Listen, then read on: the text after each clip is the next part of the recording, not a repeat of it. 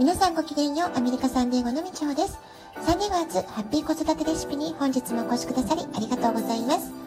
みんな違ってみんないい。ママが笑顔なら子供も笑顔。子育てで悩んでることの解決のヒントが聞けてほっとする。子育てがちょっと楽しく思えてきた。聞いてくださってるあなたが少しでもそんな気持ちになってくれたら嬉しいなと思いながら毎日配信をしております。週末皆様いかがお過ごしでしょうか、えー、昨日は私自身の仕事のスキルとしても大切に感じている共感力というテーマでお話をしました。カウンセリングとかビジネスコンサルとかクライアントの相手の方が抱える問題や課題に寄り添う共に考えるそういう姿勢はすごく大切ですよね。だからこそ私自身も自分の心を整える時間。それもねすごく、え、大切な、えーまあ、マインドセットかなというふうに感じています。ただ自分のセルフケアが大切だと分かってはいてもついついその時間を確保するのは後回しになってしまったりしていませんか？仕事が忙しいとか家族のこと子育てお母さんたちの日常というのは本当に目まぐるしい時間で動いていると思います。だからこそ自分のセルフケアというのはついつい後回しになってしまいがちなんですよね。ですけれども実は自分のことをきちんと大切にできていないといつの間にか日々のストレスですり減ってしまって自分が体を壊してしまったりメンタルが病んでしまったりあるいは周りの人たちとの人間関係をうまく築くことができなかったりそういったことにつながったりもしてしまいます。え私自身今はね事故から3週間ほど経って、えー、動けるようになったなとは思うんですけれどもただ最もね元気だった頃に比べたらまだまだ休息が必要だったり自分が思うようにスムーズに動けなくって、えー、時間がかかってしまうことに少し苛立ってしまったりそんな日ももちろんあります。でこの時に自分を責めないとか罪悪感を持たないってことが私はすごく難しいんですよね。でそこはそれはどこから来てるのかって改めて考えてみるとやはり親がすごく厳しかったりなかなか褒めてもらえなかったり、え自分がやることなすことをこう否定されたりっていうそういうね経験であったりあるいは日本の教育で、え人に迷惑をかけてはいけません、まあ、そういうね、えしつけの中で育ってきたことであったり他の人の目がすごく気になる。空気を読まなくてはいけない、まあ、こういう環境で育ってきた。こういったこともね非常に根深い影響として私の中にどうしても残っているのかなってことも考えます。一生懸命ね、トレーニングでそれをあの変えよう変えようとはもちろんしてきてるんですけれどもねそれでもなおちょっとこう弱った時にはあ私が悪いんだとか、えー、私がこうしてなければとか自分をすごく責める気持ちがどうしても出てきてしまう、まあ、そこがねなかなか難しいことだなと思っています。でそこで昨日は私は午前中心のメンテナンスとで午後は体のメンテナンスってことで、まあ、これたまたまだったんですけれども予約がね午前午後で重なって1日に集中したのでもう今日は私のメンテナンスデーだってことで、えー、他のことはもう全部置いておいて、えー、そのメンテナンスってことに集中する時間を昨日は過ごしてきました。で午前中は、えー、スピリチュアルヒーリングセッションと呼ばれるセッションを受けてきたんですね。で基本的にはスピリチュアルとは言ってますけれどももうじっくりじっくり話を聞いてもらうこのカウンセリングをすごく重要視してくださる先生なので安心して私は心の、えー、奥底にあるものを、えー、さらけ出せるというか安心感のある空間で、えー、思いの丈を、え自分のペースで話すことができる、まあ、そういうセッションだったかなというふうに感じています。で今回非常に大きな怪我を負うという私の人生を振り返る中でもかなり大きなインパクトのある事件だったわけです。でつまりその大きなインパクトっていうのは、えー、メッセージ性が非常に高い事件だったわけですよね。だからこそあの私の話を聞くってことに、えー、その先生はすごく慎重に時間を割いてくださったんじゃないかなって後から感じました。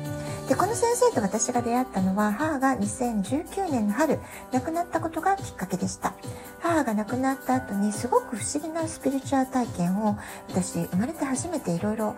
経験したんですね。でそのことを解明したくってお友達に話していたら、ま、その先生を紹介していただいて、ま、それが最初の出会いだったっていう経緯なんですけれども。で、その後、まあ年に1回とか2回とか、そういう、まあゆったりしたペースなんですけれども、ちょっとこう自分の中で整理しきれないことがあった時、家族関係の問題であったり、自分の仕事の課題だったり、えー、自分の気持ちの中で方向性は見えているのに、どうして決断できないんだろうとかね、すごく優柔不断な、もやもやっとした思いを、えー、自分だけでは整理しきれないなっていうね、そんな時に相談させていただくようになりました。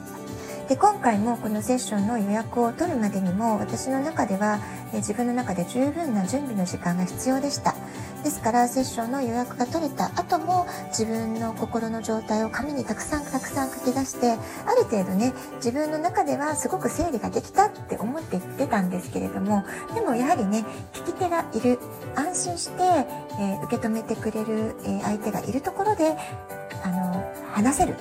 っていう場所があるっていうのは本当に手放すって言いますけれどもね、えー、すごくありがたい場所だな、時間だなっていうふうなことも感じました。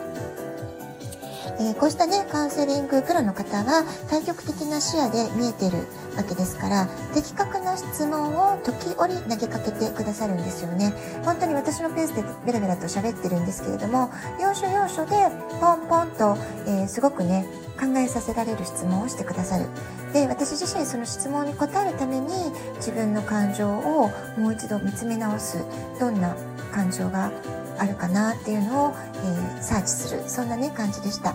でそういう振り返りをすることで自分で気づけなかったところに光を与えてもらえる光をこうね当ててもらえるそんな感じだったかなと思います。で午前中の気づきとしては私の中に小さな女の子がいる。つまりこれはねインナーチャイルドのことだと思うんですけれども、えー、年齢にして5歳ぐらいの女の子、えー、その子が助けて守って助けてほしい守ってほしいそんな風に訴えている、まあ、そういうね、えー、言葉が出てきたんですよねでその話になった時にあよく言えましたねって褒めてくださったんですねその先生が。で私はずっと「助けて」って言っちゃいけないんだ私は、えー、ずっとその本当の自分の心の声にずっとずっと蓋をしてきたんだなってことに気づいたわけです助けてとかそういう頼りない気持ちを自分に対して許してなかったのは私自身だったってことなんですよね。もっと私は一人で頑張らなくっちゃいけない。もっともっと頑張らないと誰も認めてくれない。もっと努力しなきゃ、まあ、そんな風にどんどんどんどん自分を追い詰める方向でこの20年余りがむしゃらに頑張ってきたんだなってことも改めて気づきました。ま、だからこそ今回の事故、怪我ということで手荒な神様の采配ではありますけれども、あなたは周りの人にもっと助けてって言っていいんだよ。そういう練習をしなさいっていう風にね、言われてるのかなとも感じています。で昨日のセッションで先生に言われたのは、まあ、5歳くらいの小さな女の子になったつもりで周りに助けてもらっていいんですどんどん甘えちゃってください、まあ、そんな風に言われました。あなたはそれを十分受け取る価値がある人なんです、まあ、そんな言葉をもらってねすごく心が軽くなったなという気がしました。でずっと自分の心の奥底につきまとっている罪悪感っていうものそれをリリースして本当の意味で自分を許してあげる、まあ、それがねすごく私が今向き合ってる課題かなと思います。頑張りすぎは注意。休むべき時はしっかりと休む。えあなたはそれを受け取るだけの価値がある、まあ、そういうメッセージをね受け取ることができました。で午後はカイロプラクティックドクターのところで体のねメンテナンスをしてきたんですけれどもでもこのドクターも体発する声を、えー、翻訳することができるそういうメソッドを使ってアジャストをしてくれるドクターだったんですよね。で、まあ、彼女は本当に黙って、えー、私とコミュニケーションするわけでもなく本当に体から発する、えー、何かを、え読み取ってで最終的に It's your homework ってことで、えー、これあなたの宿題よってことで、えー、ポストイットにね、何かしらこうメッセージを書いてくれたんですけれども、で彼女が書いてくれたのが I feel peaceful, fearless and calm えー、私の感情はとてもピースフルで、えー、恐れがなく穏やかです。まあ、こういうね、意味の言葉を1日毎日、え朝起きた時、夜寝る前の2セット、その1セットにつきこのアファメーションを5回声に出して言うように、これをね、あなたのホームワークよっていうことで渡されたんですね。で、これまでも私、アファメーションはいろいろやってみましたけれども、今回のアファメーションは私の体が教えてくれた私のためだけの言葉なので、これはちょっとね、真剣にホームワークやってみようかなと思っています。えー、自分を大切にするってね、簡単なようですごく難しいなって思います。特に私たち母親は子供の幸せこそが私の幸せって思ってしまいがちなんですよね。で、その中でいつの間にか自分の心を閉じ込めて封じ込めてしまっていることあるかもしれません。私も自分を大切にすることは決して自分勝手ではないということ、えー、やっとね、腑に落ちてきたのは最近なので、えー、気をつけたいと思います。あなたは自分の心と体の声ちゃんと聞けてますか？では今日はこの辺で今日も素敵なお時間をお過ごしください。ごきげんよう、みちほでした。さようなら。